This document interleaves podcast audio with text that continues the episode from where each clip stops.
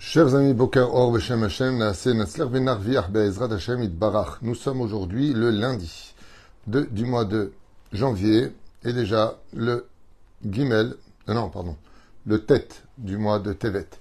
On aura un chiour, premier chiour, donc euh, nous commençons dans le bureau avec euh, Rabbi Chaim Ben Attar et un deuxième chiour après avec Rabbi Yaakov Abu Hatzera. Srutam Yagen al Kol Am Israël ou Bichlalam pour ceux qui ont acheté donc le chiour d'aujourd'hui. Chiour acheté dans la liste par. Non, pardon, pour Tirtsa Shoshana Batsara pour une grande réussite santé et la remercier car elle prend énormément sur elle pour amener les gens vers la Torah et les mitzvot. Il attend que le mérite de Rabbi Chaim Ben Attar le Orachem Akadosh יגן אליו ובכל השאר לחיים טובים ושלום תרצה, שושנה, בת שרה, ברכה והצלחה.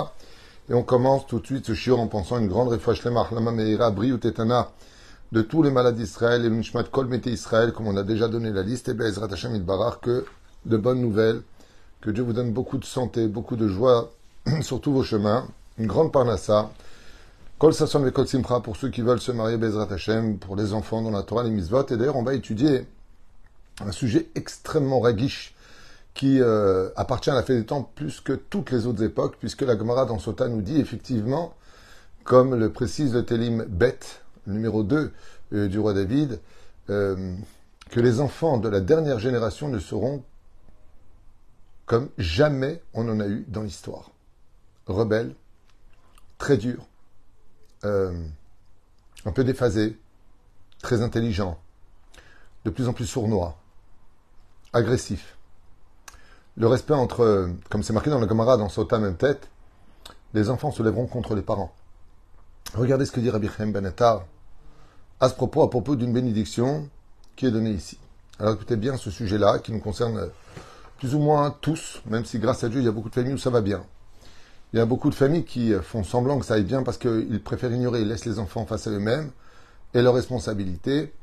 Mais on sait tous très bien que aujourd'hui, moi-même ici présent, je me heurte à beaucoup de rendez-vous où des parents veulent prendre rendez-vous et venir avec leurs enfants qui sont devenus, ma mâche, extrêmement difficiles, voire ingérables.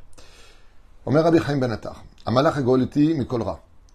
Que l'ange, vous savez que nous avons tous un ange qui nous protège depuis la naissance, depuis même la conception de, de l'embryon. La Neshama, 40 jours avant, se prépare à descendre et elle ne descend pas tout seul. Il y a un ange. Un ange qui est proche de chacun de nous. Donc qu'on le veuille ou pas, on n'est jamais, jamais seul. Et cet ange-là nous protège. Il est Goël, c'est-à-dire il nous sauve à chaque fois de beaucoup de situations qu'on ne connaît pas. Des fois, tu viens traverser, tu n'as pas vu, hop, tu te sens retenu. Qu'est-ce qu'il y a? C'est cet ange-là qui a la permission dans le ciel de pouvoir agir en conséquence et de te sauver. C'est cet ange-là qui va te faire prendre certains chemins. Lui, il suit des plans divins en respectant ton libre arbitre. C'est un ange. Comment s'appelle cet ange? Qui est cet ange? C'est un autre sujet.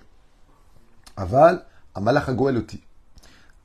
Yaakov Avinu, dans la paracha de Vaïchi, bénit ses douze enfants. Mais il va rajouter deux autres enfants qui vont devenir des tribus. C'est très curieux cette histoire que des petits-enfants aient pris le rôle des enfants. Normalement, les petits-enfants, c'est les petits-enfants. Euh, Hushim ne devient pas, Hushim, fils de Dan, ne devient pas une des tribus d'Israël. Mais Ephraim et Menaché, eux, deviennent une tribu d'Israël. Si vous avez cette question-là qui vous trotte dans la tête, je vous donne la réponse dès maintenant, malgré toutes les réponses qui existent. C'est que Réhouven, vous savez qu'il va faire une grosse bêtise.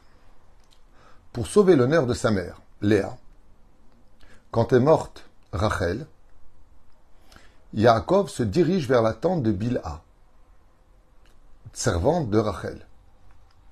Et à ce moment-là, Réhouven voit ça d'un mauvais œil.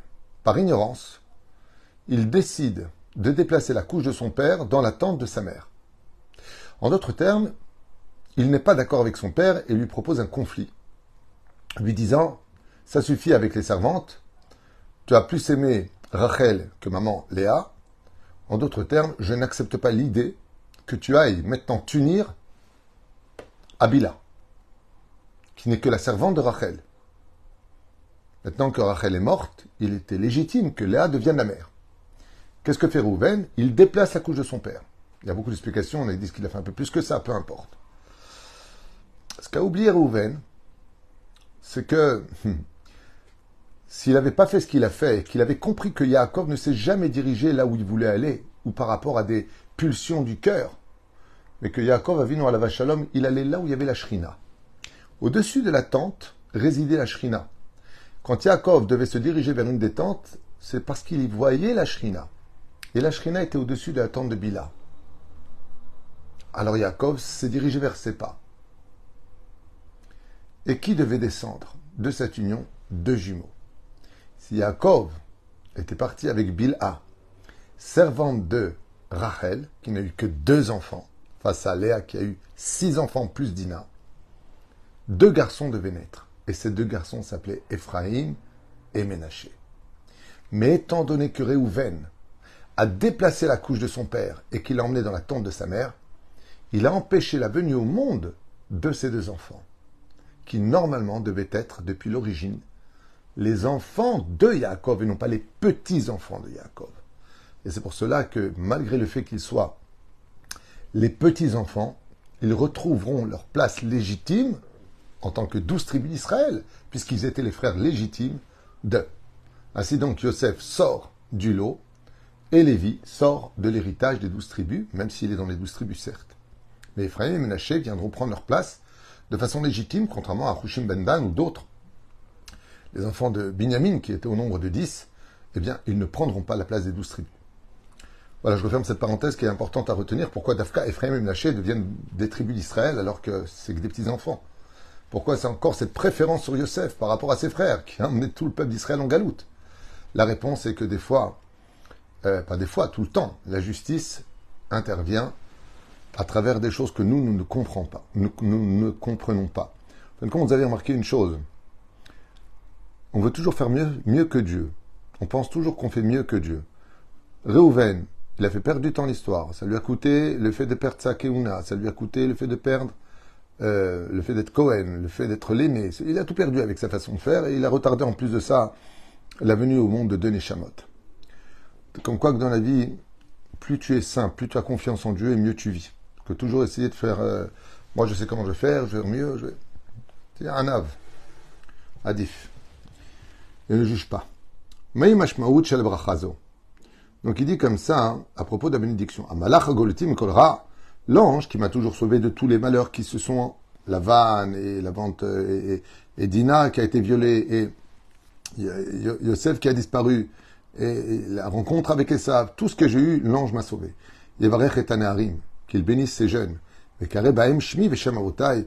se repose mon nom et celui de mes pères, Abraham et Yitzhak, d'Abraham et de Yitzhak. Voilà la bénédiction. Rabbi Chaim il dit, Qu'est-ce que voudrait réellement dire ces bénédictions qu'a prononcé Yaakov sur ses deux petits-fils? Menashe et Ephraim, Beombro Lahem, Sheisku, Vekerem Bahem, Shem Avotav. Eh bien, il leur fait une bénédiction qu'ils soient dignes de porter le nom de leurs parents. Un jour, je rencontrais un homme qui se vantait d'être non religieux.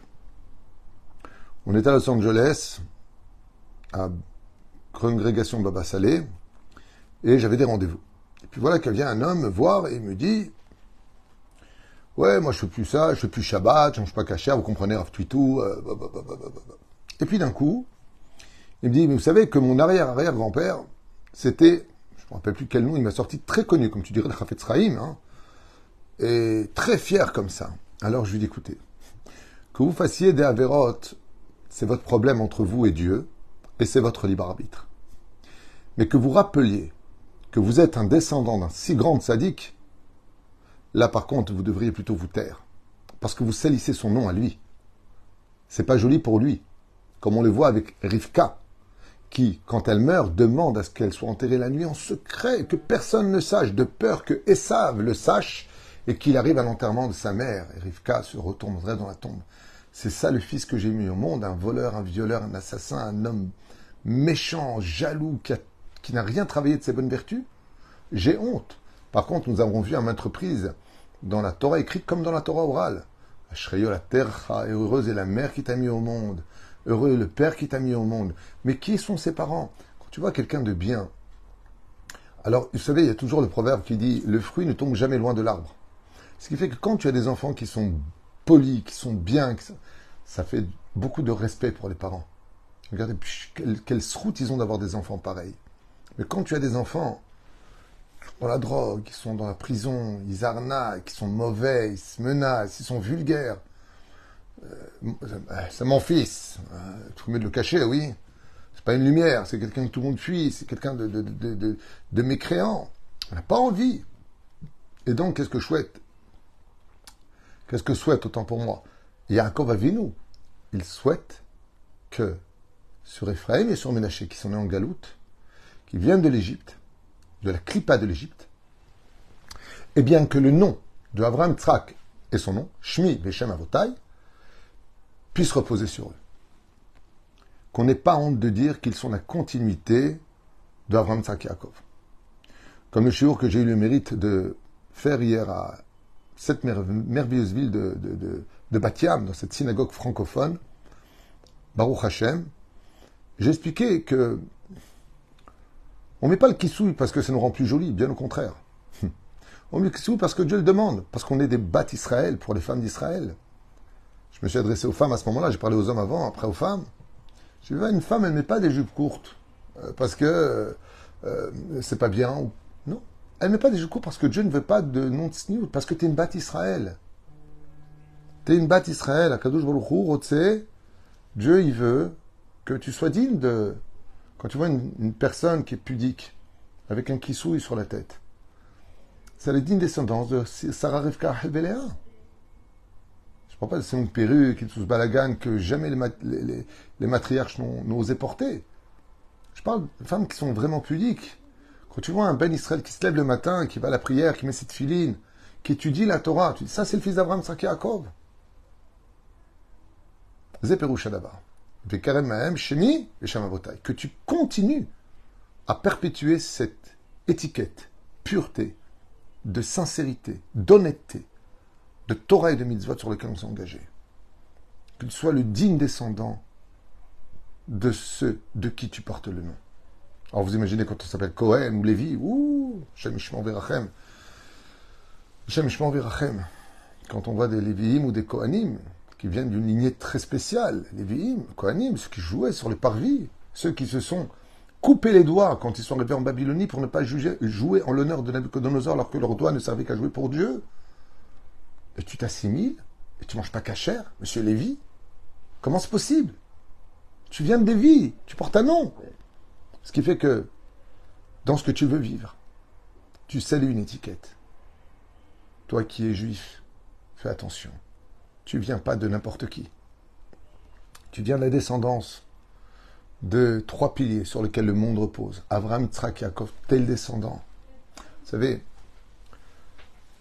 je me suis intéressé pendant une période à la dynastie des rois, la reine d'Angleterre et au Maroc et dans d'autres pays. Il faut savoir que l'éducation qu'on a donnée, par exemple, la reine d'Angleterre avec tous les éducateurs qu'ils avaient, c'est de manger comme des rois, de s'asseoir comme des rois, ne pas parler, ne pas se porter, euh, se comporter. Pourquoi? Parce que tu représentes la famille royale.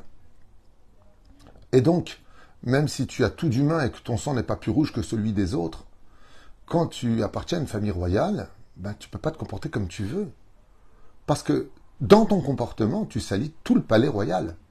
Quoi, c'est le fils de la reine, c'est là le petit-fils. Oui. Donc on veut lui apprendre à parler comme un roi. On va lui apprendre à se comporter comme un roi.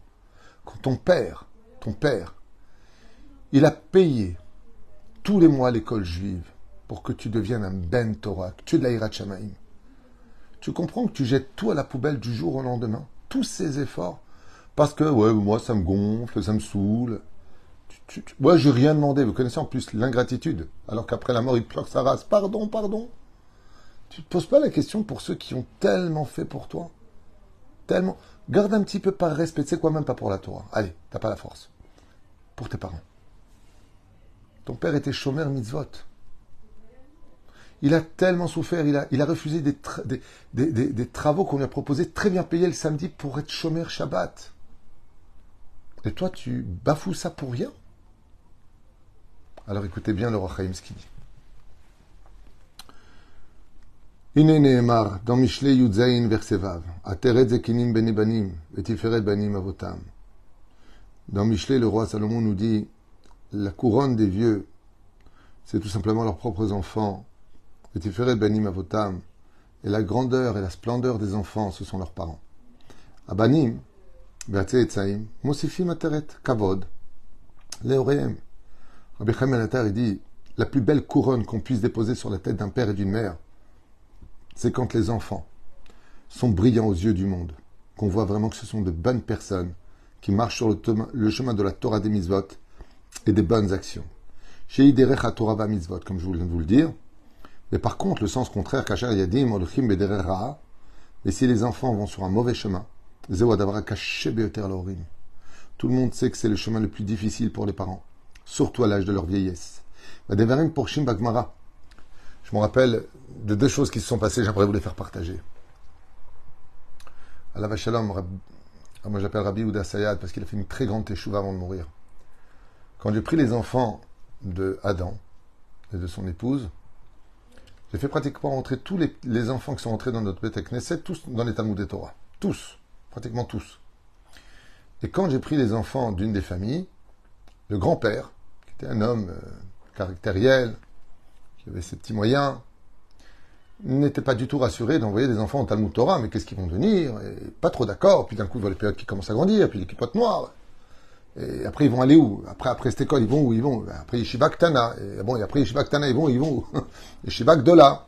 Et après, ils vont devenir quoi? Rien Alors j'ai regardé M. Yehuda et je lui ai dit, quand vous me parlez, vous parlez avec rien Il me dit, ah non. Il avait beaucoup d'estime pour moi. Je lui ai dit, ben, moi j'ai fait aussi Yeshivot et je suis pas rien. Alors pourquoi vous dites rien? Puis voilà que les années passent, les années passent, les années passent. Il vient à la bête Knesset, et puis il voit ses enfants qui lui parlent et qui lui racontent des histoires. La maladie, ça l'agresse, on va dire, assez fortement. Et d'un coup, son regard sur ses petits-enfants commence à vraiment changer. Et il les encourage. Allez, on va à la synagogue. Dis-moi ce que tu as appris aujourd'hui. Et quand il était sur le point de partir, je peux vous affirmer qu'il était d'une fierté hors du commun d'avoir son fils dans la Torah, d'avoir sa descendance dans la Torah, d'avoir des gens qui ne l'oublieront pas grâce à la Torah. Et lui-même a fait échouva. Pour vous dire que Bezrat Hashem Barach, quand tu sais qu'on va dire le Kaddish pour toi, qui vont faire l'ascara, qui vont monter sur ta tombe, tu peux continuer à partir parce que ça veut dire que tu continues à marcher sur terre grâce à tes enfants. Mais quand ce n'est pas le cas, bah, il t'enterre, il pleure, se partage l'héritage, la vie continue, et puis goodbye. Bon, première, deuxième, troisième, quatrième, cinquième, sixième année. Allez, dix ans, vingt ans, mais après c'est fini. Tandis que quand tu es dans la Torah, c'est l'ascara de papa, c'est l'ascara de mon grand-père, c'est l'ascara de mon arrière-grand-père. Quand tu es dans la Torah et que ceux qui t'ont précédé étaient dedans, ton souvenir reste pour l'éternité parce que la lumière que tu as eue et la lumière qu'ils sont se rejoignent comme l'électricité. Le va et le vient. Lui, il va et toi, tu viens. Mais ensemble, crée la lumière. Par contre, caché.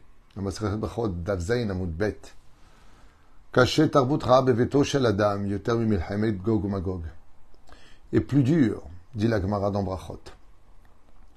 Un enfant mauvais à la maison que la guerre elle-même d'Armageddon en français ou de Gog ou Magog en hébreu. Car c'est extrêmement dur d'avoir un enfant rebelle à la maison. C'est extrêmement difficile d'avoir une jeune fille qui quitte le chemin de la Torah et qui, de qui plus est, te regarde de haut alors qu'elle n'a que 13 ans. C'est très difficile d'éduquer quelqu'un quand toi, tu es dans la Torah et tu te demandes, mais où j'ai raté? Où j'ai raté mon éducation? Qu'est-ce qui s'est passé? Dans cette atmosphère dans laquelle on vit avec euh, des portables qui présentent absolument tout ce que l'on veut voir ou peut-être pas voir, avec des fréquentations qui peuvent te changer en un seul jour toutes les valeurs que tu lui as inculquées. Très difficile. Combien on doit pleurer à chaudes larmes pour que nos enfants ne tombent pas, Betarboudara, qui ne tombent pas dans l'assimilation. Plus dur est d'avoir un enfant en dehors de la Torah qui se comporte mal que de vivre une guerre avec des bombes. Parce que la bombe, c'est une atraam ou sarit, c'est un harcèlement moral. Tu t'inquiètes. Et ton inquiétude, ils n'ont rien à faire. Va à l'école, au moins essaie d'apprendre. T'es pas parti à l'école depuis trois jours. Je fais ce que je veux. Qu'est-ce que tu peux me faire? Tu veux lever la main sur moi? Essaye. Je t'appelle la police. J'ai même entendu récemment quelqu'un qui a dit à ses parents, si tu ne me donnes pas d'argent, je te vends aux impôts. Je ne parle pas d'un étranger, hein. non, je parle de son enfant. Tu me donnes pas, je te vends aux impôts. Le témoignage d'un enfant, tu vends ton père aux impôts s'il ne te donne pas d'argent Qui voudrait d'un fils comme ça? Il y a marqué Baharit Ayamim. Le monde sera tellement en train de faire n'importe quoi, de voter des lois anti-morales, anti-nature, de tomber dans un tel délire que le Créateur du monde va nous laisser dans nos propres mains notre propre façon de voir les choses. Oh, ça va, faut pas être trop religieux, faut pas. Talmud et Torah, les religieux, c'est des ceci, c'est des cela. C'est ce que tu veux. Allons là où tu veux aller. Voyons tes résultats à toi. Le monde devient fou et l'éducation disparaît. Il n'y a plus d'éducation. Il n'y a plus de valeur morale. Mais la reine, il dit ici, Gdola kavod lavotav lavotem, על ידי שימשיכו להצעות בדרך התורה והמצוות, כי זו ההנחת הגדולה ביותר להורים. Rabbi Chaim Ben finit, il dit, il n'y a pas un plus grand repos pour les parents qui quittent ce monde d'avoir laissé un héritage dans la Torah, sur terre, avec une descendance, qui ont du respect pour les parents, qui ont du savoir-vivre, qui ont un comportement sage, qui ont une bouche qui est propre, qui sauront dire le Kaddish, qui ne t'oublieront pas. Tout le monde connaît cette très belle histoire du Marcha à Kadosh. Quand le Marcha était enfant, il y en a qui racontent cette histoire avec le Marcha, d'autres avec d'autres personnes. Son père était très pauvre. Le Marcha, un jour en plein hiver, vient pour aller à la bête à Knesset. La, neige était à plus de 50-60 cm et le froid était terrible. Le marcha prend son manteau pour sortir puis se dit Ouh, je suis un peu fatigué. Il fait tellement froid. J'ai peur de tomber malade. Puis d'un coup, le marcha se met à pleurer. Il ouvre la porte et il sort vite à la bête Knesset alors qu'il était exténué de fatigue. Son chamache qui était venu l'accompagner lui a dit que pourquoi est-ce que vous avez eu des larmes aux yeux pour sortir? Il lui a dit J'ai eu honte d'hésiter à aller à la synagogue. Il lui a dit Pourquoi? Vous êtes fatigué, vous êtes malade, regardez le froid, faut protéger votre santé. Il lui a dit Je vais t'expliquer pourquoi. Mon père fabriquait des cheminées avec des briques. Et avec l'argent qu'il gagnait, qui était si peu, si peu de commandes, si peu de gens qui arrivaient à payer, que il payait, ça coûtait beaucoup d'argent, un prof privé, un rabbin, pour m'apprendre la Torah. Pour m'apprendre la Torah. Jusqu'au jour où il n'y avait plus de commandes. Et le prof a arrêté de m'enseigner la Torah. Alors mon père, ne sachant plus quoi faire, a vendu les briques qu'il avait. Et quand il a fini de les vendre et repayé le prof, la famine a continué. On n'avait rien quoi manger. Et un jour, un riche lui a demandé à mon père de lui faire une très belle cheminée. il lui a dit Demain, je vous la livre. Alors j'ai dit à mon père Mais papa, on n'a plus de briques dans le grenier. Comment tu vas lui fabriquer sa cheminée? Il lui a dit Toi, c'est pas grave, parce que tu vas rentrer en yeshiva. Tu vas dormir là-bas. Tu vas manger là-bas. Je lui ai dit, mais papa, t'as pas d'argent? Il lui dit, ne t'inquiète pas. Effectivement, mon père a apporté de quoi payer la yeshiva et a donné des cours privés de Torah. Je ne savais pas d'où il avait l'argent, peut-être qu'il a gagné un loto. voilà qu'après quelques mois, quand je suis revenu à la maison, j'ai trouvé mon père sous deux couvertures en train de grelotter parce qu'il avait démonté sa cheminée personnelle, brique par brique, pour la remonter chez ce riche, pour avoir l'argent me payer mes études. Et moi, j'ai hésité à sortir parce que j'avais froid et je suis malade, alors que mon père s'est rendu malade pour que je devienne un grand Torah. Combien on doit faire attention à tout ce qu'ont fait nos parents pour nous? Combien on doit faire attention à leur rendre cette dignité par un comportement comme le demande Yaakov? Amalach veikarem shmi. Que mon nom et ceux de mes aïeux, Yitzhak, Avram et Bezrat Hashem, repose sur, le, sur eux. Vous savez, je finirai avec cette phrase. Je suis toujours assez hébété de voir que quand il s'agit d'une marque, Yves Saint Laurent, Cartier, Chanel, ce que tu veux, c'est important. Idée. T'achètes un porte-monnaie, un sac, une ceinture, n'importe quoi, n'importe quoi. Tu vois le prix, tu dis ouf. Alors tu te renseignes. C'est fabriqué en Thaïlande. C'est fabriqué en Inde. Seulement, il y a juste la marque dessus. Un tout petit symbole. Et pour ce symbole, pas pour la qualité prescrite, même si des fois on voit une différence dans la qualité, c'est sûr. Mais parce que c'est euh, un sac euh, Louis Vuitton ou je sais pas quelle marque, 1300 euros, 1600 euros. Alors que tu peux avoir le même sac d'une meilleure qualité à côté, seulement la marque n'est pas connue. Ce n'est pas le sac que les gens achètent, c'est la marque. Et ça, tout le monde le comprend. cest celui qui m'écoute maintenant, il me dit, bête, mais oui, t'achètes une marque, oui, c'est quoi ton problème? Quoique ça se discute au niveau des qualités. Mais regardez combien on est prêt à centupler les prix pour une marque. Centupler les prix pour une marque. Eh bien, si tu le comprends pour des choses futiles de ce monde que tu ne prends pas avec toi après la mort, imagine quand c'est ta famille qui devient une marque. La famille Abu la famille Pinto, la famille du Baal Shem Tov.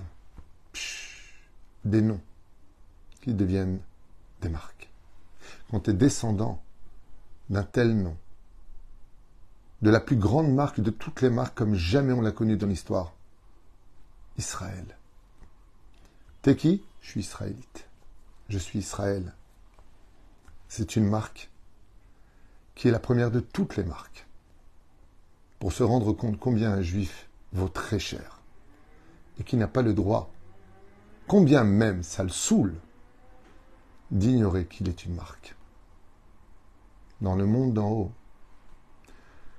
Ah, combien de Neshamot crient dommage que je ne suis pas né juif pour faire les mitzvot de la Torah. Combien c'est important d'être fier de son judaïsme. Rabotai, tout le monde le sait au fond de lui, mais qui le vit? Ta Yehudi, je mon lad.